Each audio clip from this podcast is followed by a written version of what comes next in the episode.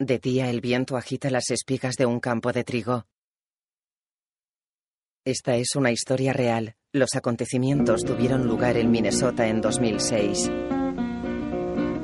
Por petición de los supervivientes se han cambiado los nombres. Por respeto a los muertos, todo lo demás se relata tal y como ocurrió.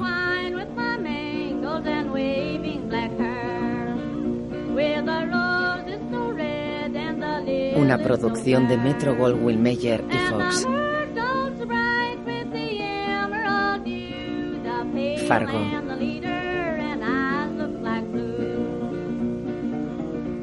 En un pueblo hay coches aparcados ante una tienda. Un cartel reza artículos de deporte Ulis.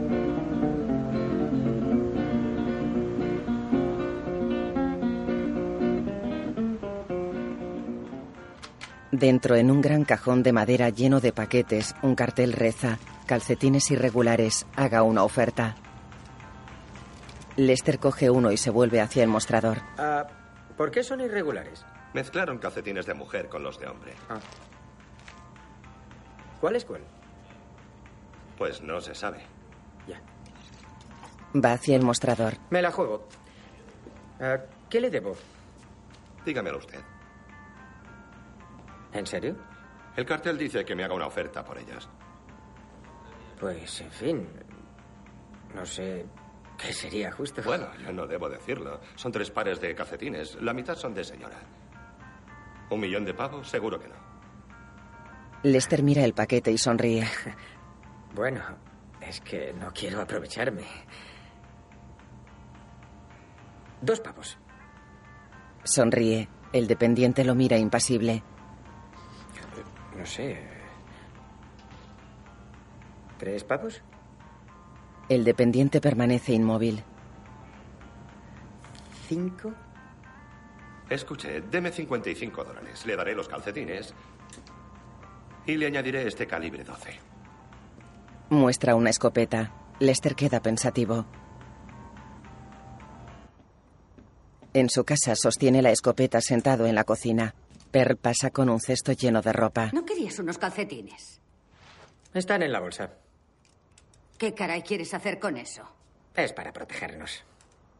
Pues ten cuidado, no te vueles la cabeza. No está cargada. Ya, pero si alguien puede pegarse un tiro con un arma descargada, eres tú. Se va. Lester queda pensativo. Sobre la mesa hay una caja de munición. Lester se levanta, coge la munición y va con el rifle al salón. Busca con la mirada. Mira un armario. Coge un taburete. Se le cae el rifle. ¡Sí! Deja la munición sobre el armario. Coloca el arma junto a ella.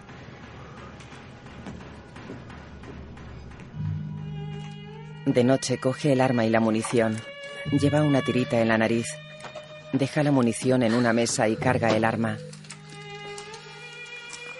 Diga. En off.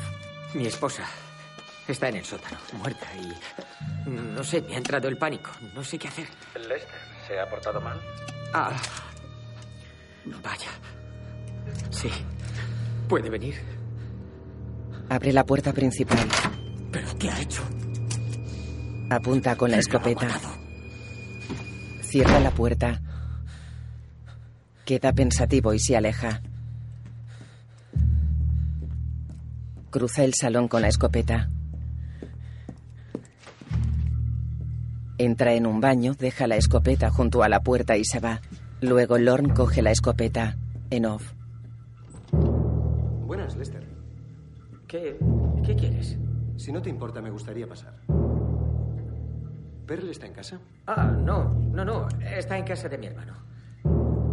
Lorne va hacia ellos. Escúchame con atención. Quiero que te eches al suelo. No. Espera, un momento, Lester, un momento. échate al suelo. No es lo que parece. Lorne dispara a Bern. Lester está de rodillas. Lorne dispara. Los perdigones del cartucho impactan sobre el pecho de Bern. Uno lo atraviesa y se incrusta en la mano derecha de Lester. La herida se infecta. Una venda ensangrentada envuelve su mano. Lester está en la celda sentado entre Numbers y Brench. Tiene la mirada perdida, ojeras y está sudoroso. Los matones lo miran fijamente.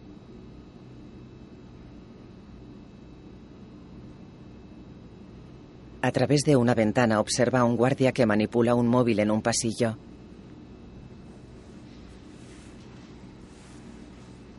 Brent se levanta. Lester se aparta de Numbers y se presiona la mano. Numbers se acerca. Mira fijamente a Lester. Brent apoya la espalda en la puerta de la celda. Luego se quita una bota. Oiga, perdone. Brent se quita un calcetín. Que le haya electrocutado. Es que. Es que es evidente que es un malentendido. Porque ya les dije que no soy más que un agente de seguros. Y por eso no. No tengo nada. Tienen que haberse confundido. No digo que. En fin, no es que. eh, Está claro, ¿no? Los matones se miran serios. Numbers mira fijamente a Lester. Él se mueve incómodo. Dijo un tío. ¿Qué? En el hielo. Dijo. Un tío dijo que fue un tío. No usted. Un tío. Mm, Ya. Sonríe tenso. Bueno, no es que yo lo sepa, pero. Seguro que Ajes no lo apuñaló en la cabeza a una chica. No, no, no, no. Lo dijo como si fuera alguien en particular. Ah, Lester niega. Brent se no, acerca. espere. Numbers presiona la herida y Brent le mete el calcetín en la boca. Lester cierra los ojos. Brent retira el calcetín. No se desmaye. Lester, no se desmaye. Quiero un nombre. Quiero un nombre. A Brent. No, oiga, espere, espere. Numbers intenta coger su Que mano. No, Malvo, Malvo. Cierra los ¿Malvo? ojos. ¿Es un nombre de pila? Lester se adormece. Lester, al final tendrá que tragarse la lengua y morirá como un pelo. Lorn, eso creo. Lorn, como el tipo de bonanza. ¿Lord Malvo? Lester asiente cabizbajo. Numbers gesticula en lengua de signos. ¿Dónde está? Voy a vomitar. No. Ni de coña. Si vomita aquí, le mato. Le rajaré la garganta. Muy bien. ¿Vale? Le coge la cara. Necesito una dirección. Oiga. El tío se llevó mi coche. Me llamaron. Y me dijeron que lo incautaron en Duluth. Seguramente. Tienen una foto, una foto del tipo. La tienen aquí mismo. La policía emitió una orden, ¿cómo se llama? De busca y captura. Cierra los ojos. Numbers le coge la cara. ¿Qué? Numbers lo mira fijamente. ¿Lord Malvo? ¿Sí? ¿Sí? Eh, lo mató. Mató a Ges. Lo juro. Llega un guardia. Muy bien. Los dos pueden irse. Han pagado la fianza. Oh, Dios. ¿Y si queremos quedarnos? Disculpe. No sé, ¿y si nos gusta estar aquí? Ya. Es muy bueno. En pie los dos. No lo dude, volveremos a intentarlo. No. Los de Fargo salen de la celda. Por cierto, será mejor que un médico le examine la mano. Eso tiene que doler. El guardia cierra y se va con los matones.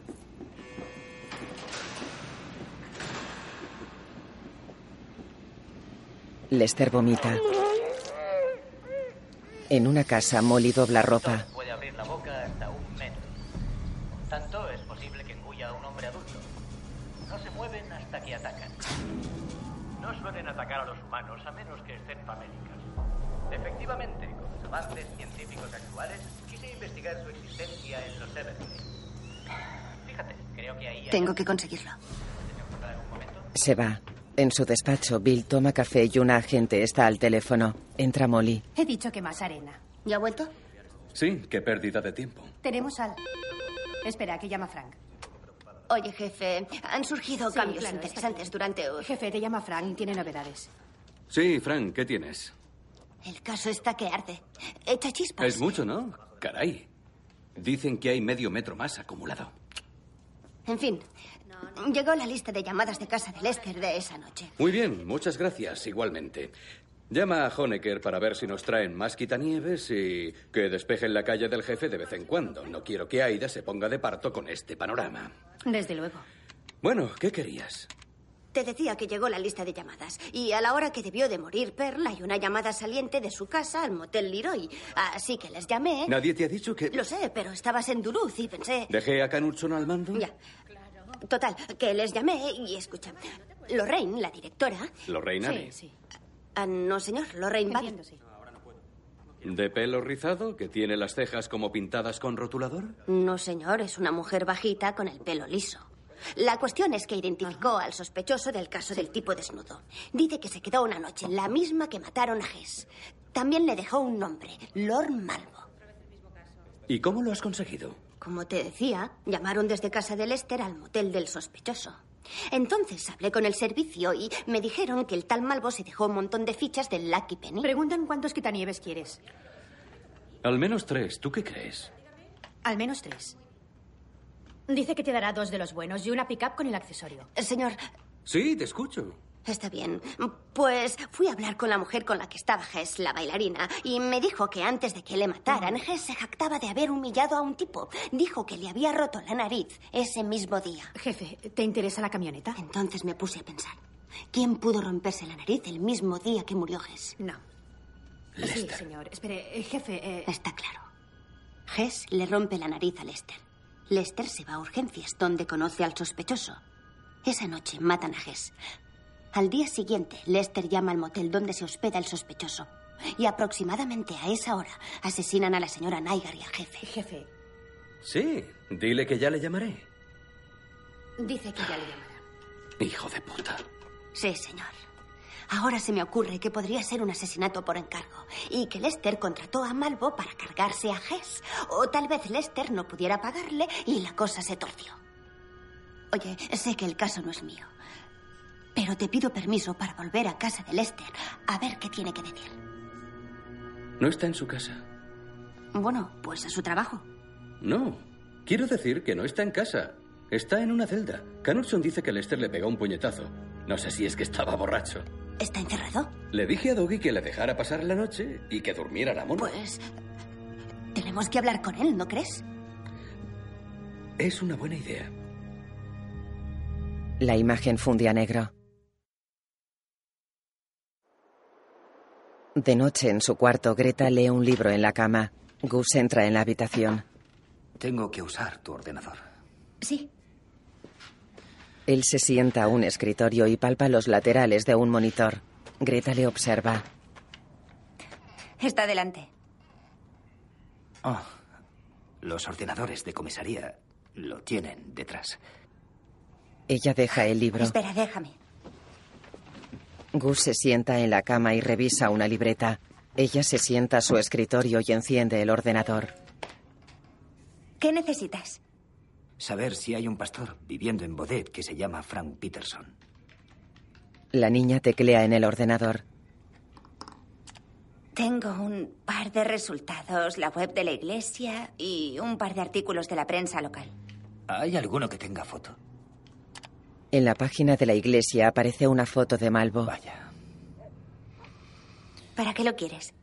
Un caso. ah, ¿No has dicho que había unos artículos? Pero no tienen foto. Recaudación de fondos, un tejado nuevo y cosas así. Busca Lorne Malvo. ¿Quieres, cielo? Ella lo hace. En el buscador no aparecen resultados. Nada. Vaya. Roba un coche. Le intento multar. Se larga, incautan el coche y se queda en Duluth. El tío se queda en Duluth. Le detengo en la calle. En esa calle. Iba a pie. Iba por esa calle a pie. Adelante, Greta, cambio. ¿Por qué iba a pie por esa calle? Oye, ¿te importa si... Oh, sí, claro. Ah, pero solo un rato.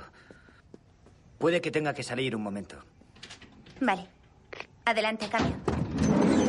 En la calle, Lorne está con el camello. ¿Quieres más, eh? Quiero una radio policial. Tengo un control remoto para helicópteros. ¿Con eso se capta la actividad policial? Lo dudo. Me quedaré con la radio. Claro. Tengo radios manuales o las de salpicadero.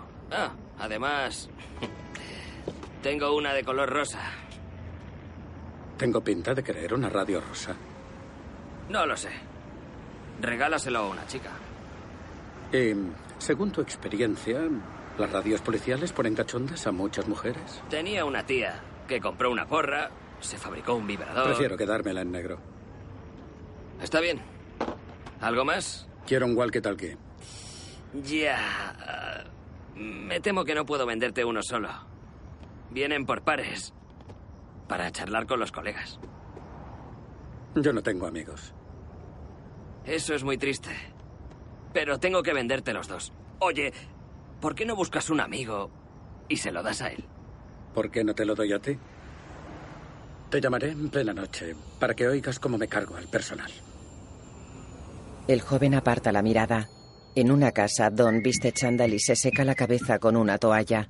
Abre la puerta principal. Oh, ¿Dónde tiene el teléfono? ¿qué hace? ¿No cree que podrían vernos? Su teléfono. Ah, sí, está en la cocina. Se asoma a la calle. Lorne pasa a la cocina y abre un maletín sobre una mesa.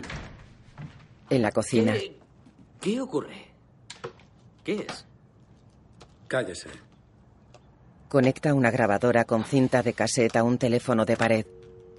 ¿Va a llamarle? Le he dicho que se calle. Graba y llama por teléfono. En el maletín hay varias cintas, una con el nombre de Lester. En su despacho, Stavros tiene la mirada perdida. Sí. Déjeme hablar con él. Wally pasa un móvil a Stavros. ¿Dónde estaba?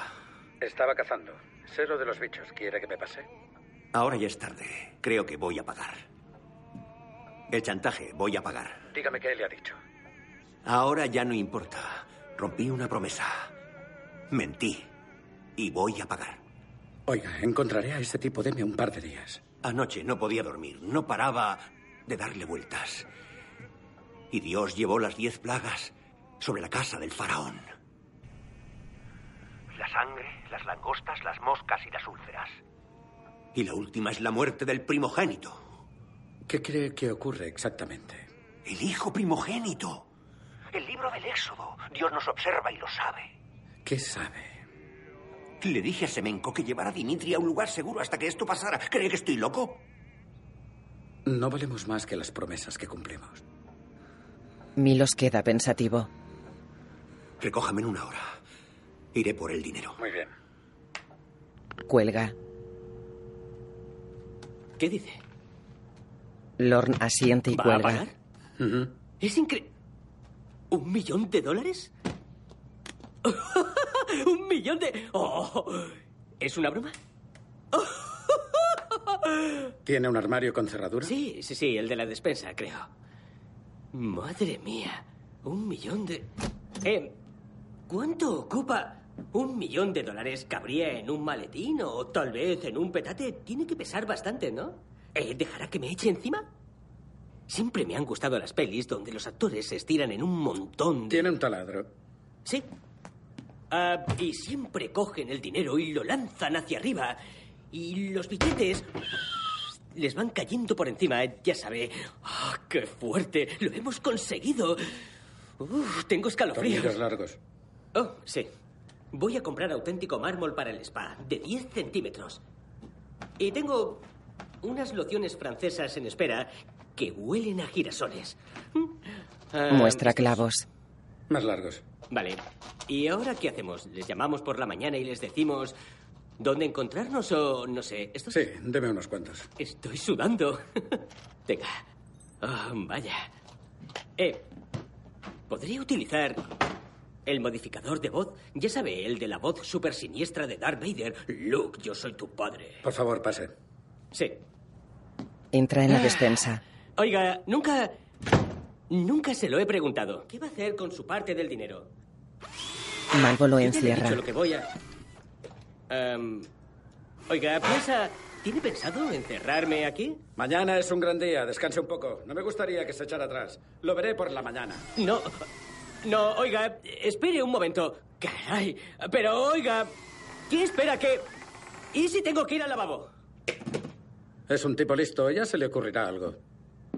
Se va. Ha claveteado la puerta de la despensa. Joder. En el salón de Lester hay basura alrededor del charco de sangre. Se suceden distintos flashbacks. Sam amenaza a Lester en la calle. Bern yace muerta en el sótano. Bern se desangra en el salón. Lord y Lester están en una cafetería. Lord sonríe. Lester está tumbado en la celda. La agencia está un poco parada. Lester. Y eso no es culpa mía. Tú me compraste la corbata. Y tú... Bill y Molly lo miran sorprendidos. Una ambulancia circula por la calle. Dentro, un enfermero atiende a Lester. Molly observa. ¿Un corte o qué es? Parece un pinchazo, pero no lo veo bien. Señor Nygar, ¿me oye? Sí, son las toallas, las están lavando. Señor Nygar, le llevamos al hospital. ¿Qué le ha pasado en la mano? Los calcetines. ¿Qué les pasa? Me dijo que por 55 dólares añadía la escopeta. No lo entiendo. ¿Le han disparado? Lester está atado a una camilla. Señor Nygar. ¿Le pagó a Lord Malvo para matar a Sabjes? No le pagué nada. Pero le ofreció dinero. Llegó a un acuerdo y luego él vino a cobrarlo. No le pagué. No, le pagué. Ya, pero llegaron a un acuerdo. Y luego, no sé, dígamelo, la cosa se torció. Disculpe, señorita. Bajan a Lester de la ambulancia y lo llevan al hospital.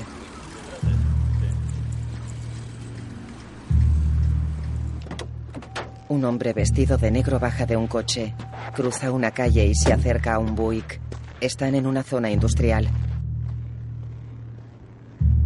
El hombre golpea la ventanilla del conductor. Brench la baja. El hombre le da un dossier. Lleva placa de policía. Los de Fargo abren el dossier. Dentro está la foto de Lorne saliendo del ascensor. ¿Es lo que están buscando? Brent sube la ventanilla y se van.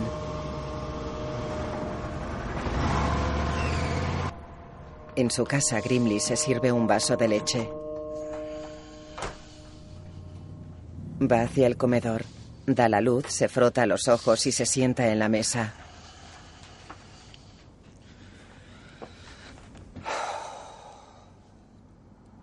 Bebe.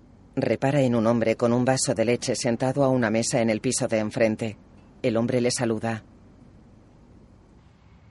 Grimley saluda. El hombre se levanta. Va hacia la ventana y la abre. Gus lo mira extrañado. Se levanta, va hacia la ventana y la abre.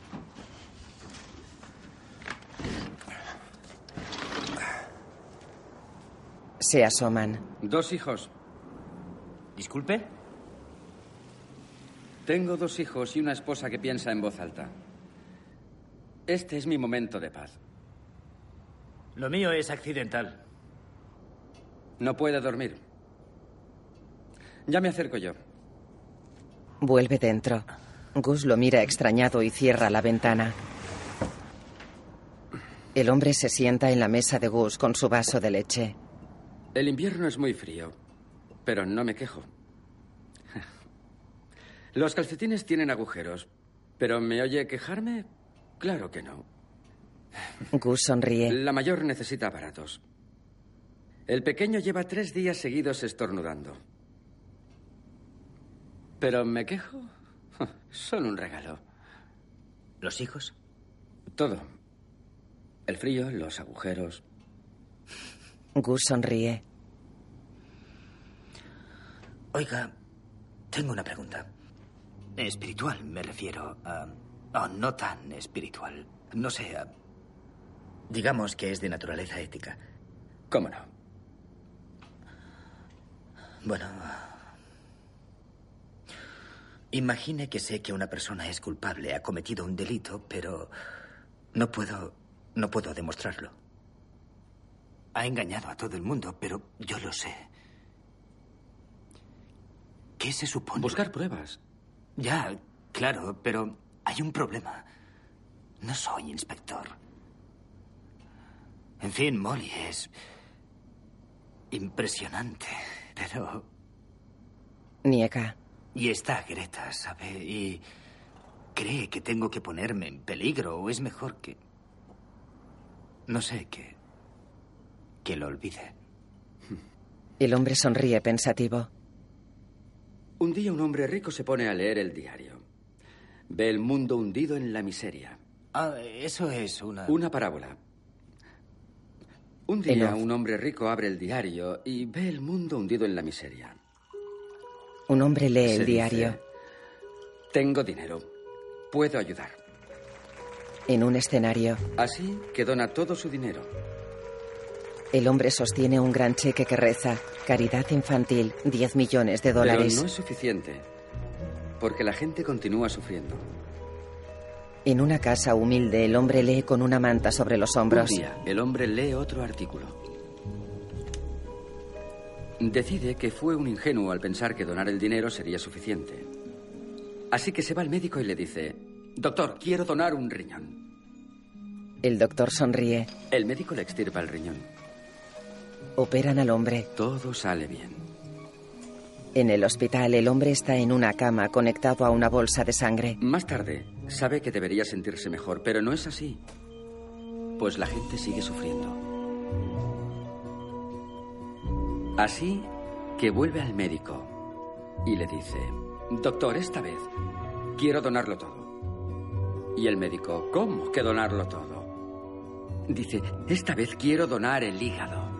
Pero no solo el hígado, también el corazón. Pero no solo el corazón, quiero donar las córneas. Pero no solo las córneas, quiero donarlo todo. Todo lo que tengo. Todo lo que soy. Y el médico le dice, el riñón es una cosa, pero no puede donar todo su cuerpo pedazo a pedazo. Es un suicidio.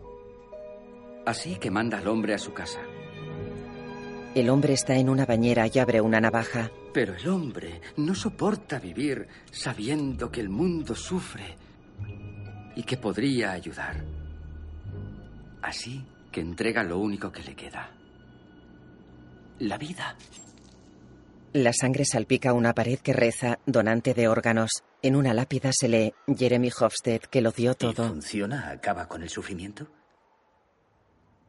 Usted vive en el mundo, ¿qué le parece? Y entonces, ¿se sacrificó para nada? ¿Qué cree? Oiga, a ver. eh, ah, Lo que dice. Sonríe. ¿Qué quiere decir?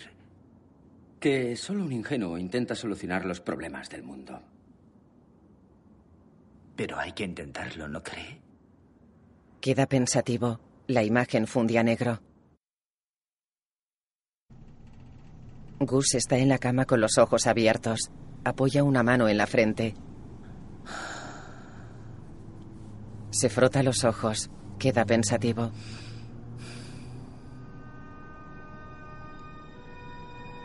No. Se levanta. La cámara vuela abajo y pasa entre rascacielos.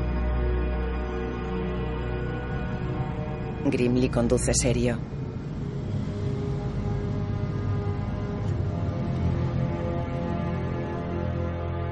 En una carretera rodeada de bosques, un coche patrulla se cruza con un Cadillac Escalade que se aleja en dirección opuesta.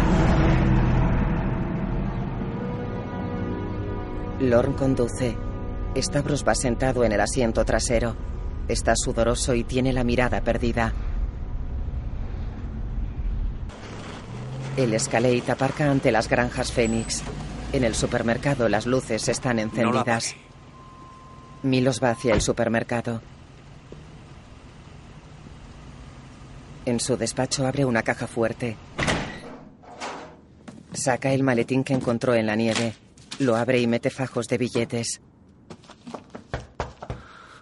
Entra Dimitri. Hola.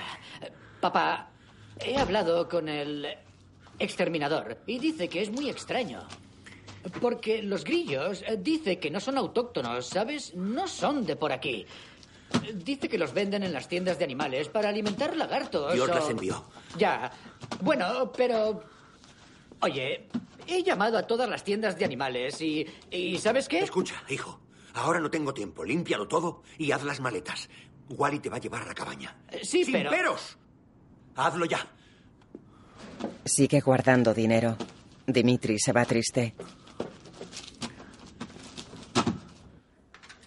En el hospital, Molly mete monedas en una máquina dispensadora.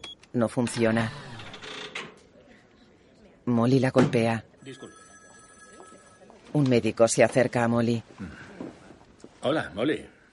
Hola. Am, ¿Y Lester? Ha tenido una mala semana, no cabe duda. Sí. ¿Qué es su tercera visita? Sí. Por otro lado, la nariz se le está curando. Algo es algo. Escuche, ¿qué le pasa en la mano? Oh, menudo estropicio. Está muy infectada. Daba asco.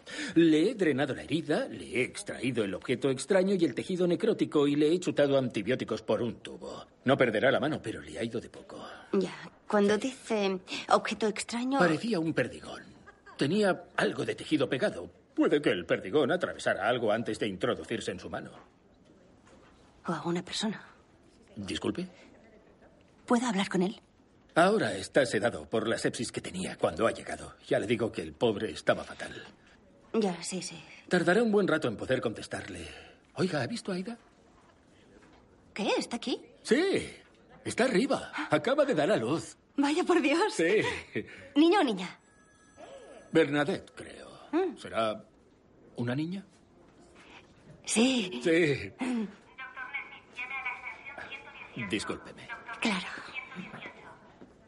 Él se va. Molly queda pensativa. Aparca el coche patrulla ante la casa de Lester.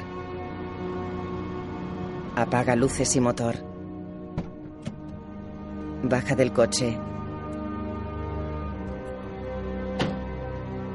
Va hacia la casa con las manos en los bolsillos. Sube las escaleras de madera del porche. Mira alrededor e intenta abrir la puerta. Queda pensativa. Observa el felpudo. Mira debajo, esboza una sonrisa y coge algo. Se levanta, sacude una llave y abre la puerta. Se limpia los pies en el felpudo y entra. Se detiene a la entrada del salón y mira el charco de sangre. Camina despacio. Para y mira triste la sangre.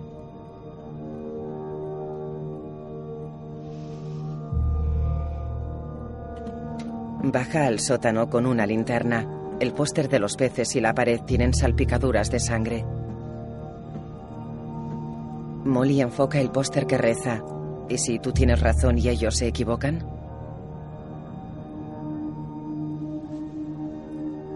Molly enfoca una estantería con productos de limpieza y la lavadora que está separada de la pared. Se acerca al electrodoméstico y enfoca la parte trasera.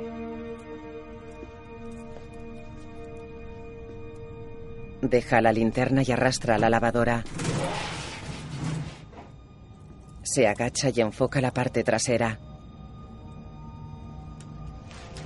Desenrosca un tubo. Se pone la linterna en la boca, saca una moneda y desatornilla una esquina de la tapa protectora. Deja el tornillo sobre el aparato y desenrosca la otra esquina superior. Deja el tornillo encima de la lavadora. Retira la tapa y la apoya en la pared. Enfoca con la linterna.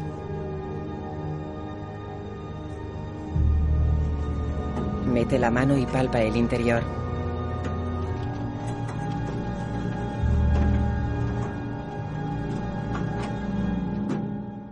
Saca la mano y mira pensativa a la lavadora. Se levanta, acerca la lavadora a la pared y queda pensativa. La imagen funde a negro. Un coche circula por una carretera que discurre entre campos nevados. Lorne conduce. Stavros va en el asiento trasero. Lorne le observa por el retrovisor. Fueron los romanos, ¿verdad? Stavros lo mira extrañado. ¿Eh? ¿A qué se refiere? San Lorenzo, su cristalera. Los romanos le quemaron vivo. Así es. ¿Sabe por qué? Porque era cristiano. Puede ser.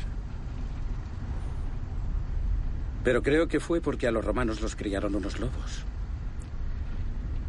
El mayor imperio de la historia humana fundado por lobos. Esboza una sonrisa. Y ya sabe qué hacen los lobos. Cazan. Y matan. Por eso nunca me tragué el libro de la selva. Un niño criado por lobos se hace amigo de un oso y de una pantera. No me lo trago. Milos queda pensativo. Conocí a un tipo que tenía un Rottweiler de 50 kilos. Y una noche una chica creyó que sería gracioso agacharse para que el perro la montara. El perro no estaba castrado. Total, que se le sube encima, pero no está para bromas. Para él no es más que cualquier otra perra en celo. No se bajará hasta que consiga lo que quiere. La chica se da cuenta demasiado tarde de que ha cometido un error y quiere levantarse. Pero el perro no está de acuerdo. Sonríe. Tuvieron que pegarle un tiro para que la dejara. No sé qué. No lo. Lo que quiero decir es que. Los romanos, criados por lobos, ven a un tipo que convierte el agua en vino. ¿Y qué hacen? Comérselo. Porque no hay santos en el reino animal. Solo comida y bebida. Conduce serio. Observa a Milos por el retrovisor. Pasan junto a una zona boscosa. Toman un desvío hacia una casa. Grimly está de pie en medio del camino. Lorne da las largas y pasa junto a Grimly que se cubre los ojos. Lorne mira por el retrovisor. Avanza hacia la mansión de Milos.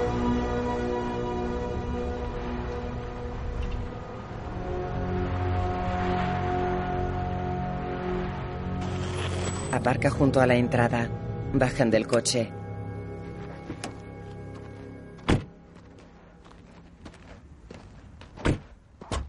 Lorne abre el maletero. Milos coge el maletín del dinero. ¿A qué hora quiere que le recoja mañana? No. Se acabó. Pase aquí la noche, pero lárguese por la mañana. Tenga lo que le debo. Se aleja. Siento no haberle ayudado. Cierra el maletero. Panorámica nocturna de una ciudad. Un coche circula por un barrio de las afueras. La calzada está helada.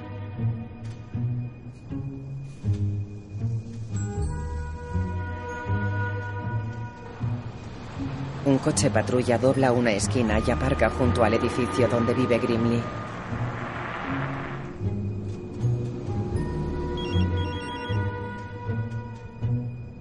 Grimly. Soy Molly. Ah, sí. ¿Cómo te va todo? Muy bien. ¿Qué tal te va a ti? Nada mal. Estaba intentando resolver una duda. Sí, me preguntaba sobre el tipo que detuve. ¿Qué hacía ahí ese día? En esa calle. Eso si resulta ser nuestro hombre y no un pastor de verdad. Lorne aparca enfrente. ¿Y qué has descubierto? Verás, no estoy seguro de lo que busco. Ese es el problema. Además, ya está oscuro. Tal vez vuelva mañana. He pensado ir mañana a echarle un vistazo al coche de Lester. A lo mejor podríamos vernos luego y cotejamos nuestras notas. Sí, estupendo. Sí, me gustaría. Vale, hasta mañana. Muy bien. Cuelga, sonríe y va hacia el edificio. Lorne observa desde el coche. Lorne mira una ventana en la que se enciende una luz.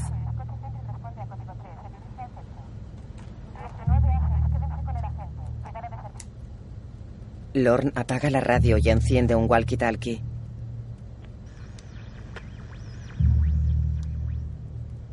¿Qué te da la número 3? X al cuadrado. ¿Qué has puesto en la 4? Lorne escucha atento. Un rombo. Lorne mira la ventana con luz. El vecino de Gus golpea el cristal de la ventanilla. Lorne baja la ventanilla. ¿Qué quiere?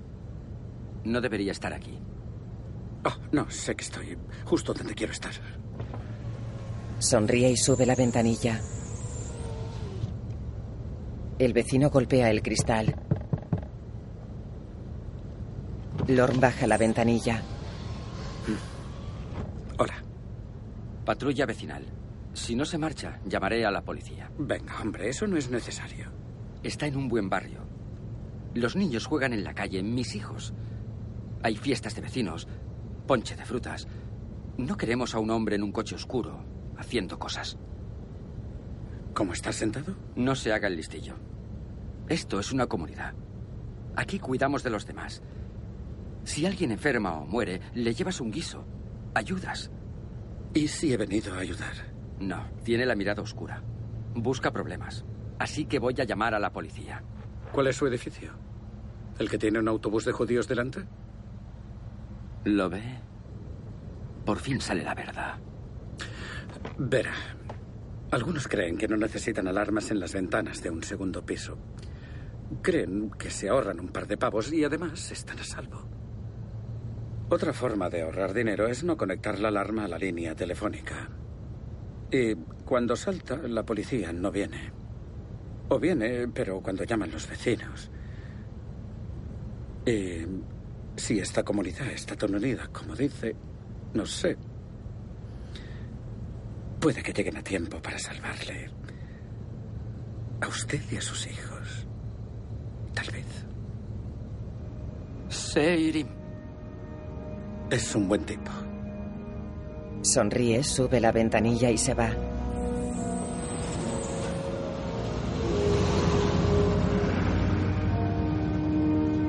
El vecino cruza la calle y va hacia los pisos.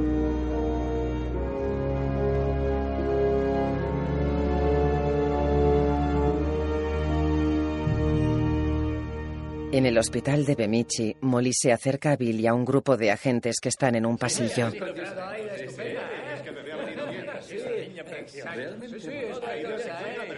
¿Qué hacéis todos aquí? Aida nos ha echado. Dice que hacemos ruido. Ah, sí, es que acaba de parir. Ah, sabemos que tiene un buen motivo. Ya. Por eso preferís hacer ruido aquí. Venga, chicos, eh, tenemos que irnos. Nos vamos. Bueno, pues nada. Vámonos. Vámonos todos. venga, hombre. Venga, sí, que tenemos trabajo, ¿eh? Venga. Sí, nos queda, venga, vamos. Sí, tú para cuándo? Molly entra en la habitación de Aida. ¿Dormías? Aida le indica que pase. Está en una cama. Junto a ella hay una cuna con un bebé. Molly lo mira. Sí, has tenido una niña. Huélela. ¿En serio? Deja el abrigo en la cama. Se inclina sobre la niña y la huele. Sonríe. Es el olor a persona nueva. Aida ¿Cómo lo sonríe. llevas? ¿Yo? Eres tú la que acaba de parir. Sí, pero ahora puedo descansar. Ya. Tengo cara de cansada. Pero por dentro estoy a tope. Sonríen. ¿Y bien? Molly evita mirarla. ¿Cuánto quieres No me des los detalles. Dime que estás en ello. Lo intento. Fuerza una sonrisa. Aida mira al bebé. ¿Quieres que me quede? Puedo dormir en el sillón. No, estaré acompañada. Mi hermana y mi sobrina llegarán sobre las once. Dicen que es Bernadette. Fue idea de Bern. Es el nombre de su madre. A mí me gustaba Ali. Y ahora está muerto. Siempre supo ganar una discusión. Molly sonríe triste. A mí me gusta mucho. Mejor, porque serás la canguro. Vete a casa y déjame dormir. Acuéstate, pareces un mapache. Sí. Tengo que irme a Duluth temprano, pero pasaré cuando vuelva. Aida siente sonriendo. Molly se levanta, coge el abrigo y se va.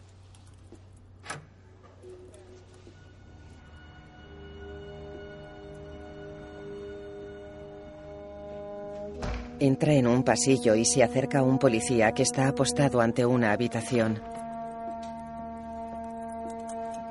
El policía asiente. Ella abre. Dentro, Lester está tumbado en una cama de espaldas a la puerta. Ella lo mira fijamente. Lester escucha atento y cierra los ojos. Molly lo mira seria. Se va y cierra la puerta. Lester abre los ojos y permanece inmóvil. La imagen fundía negro, dirigida por Colin Baxi, creada por Noah Hawley. Billy Bob Thornton, Alison Tolman, Colin Hanks, Martin Freeman, Bob Odenkirk, Joey King, Julian Emery, Glenn Howerton, Adam Goldberg, Russell Harvard, Barry Flatman, Oliver Platt. Productores ejecutivos Ethan y Joel Cohen. Fotografía Matthew Lloyd. Música Jeff Russo. Basada en la película Fargo.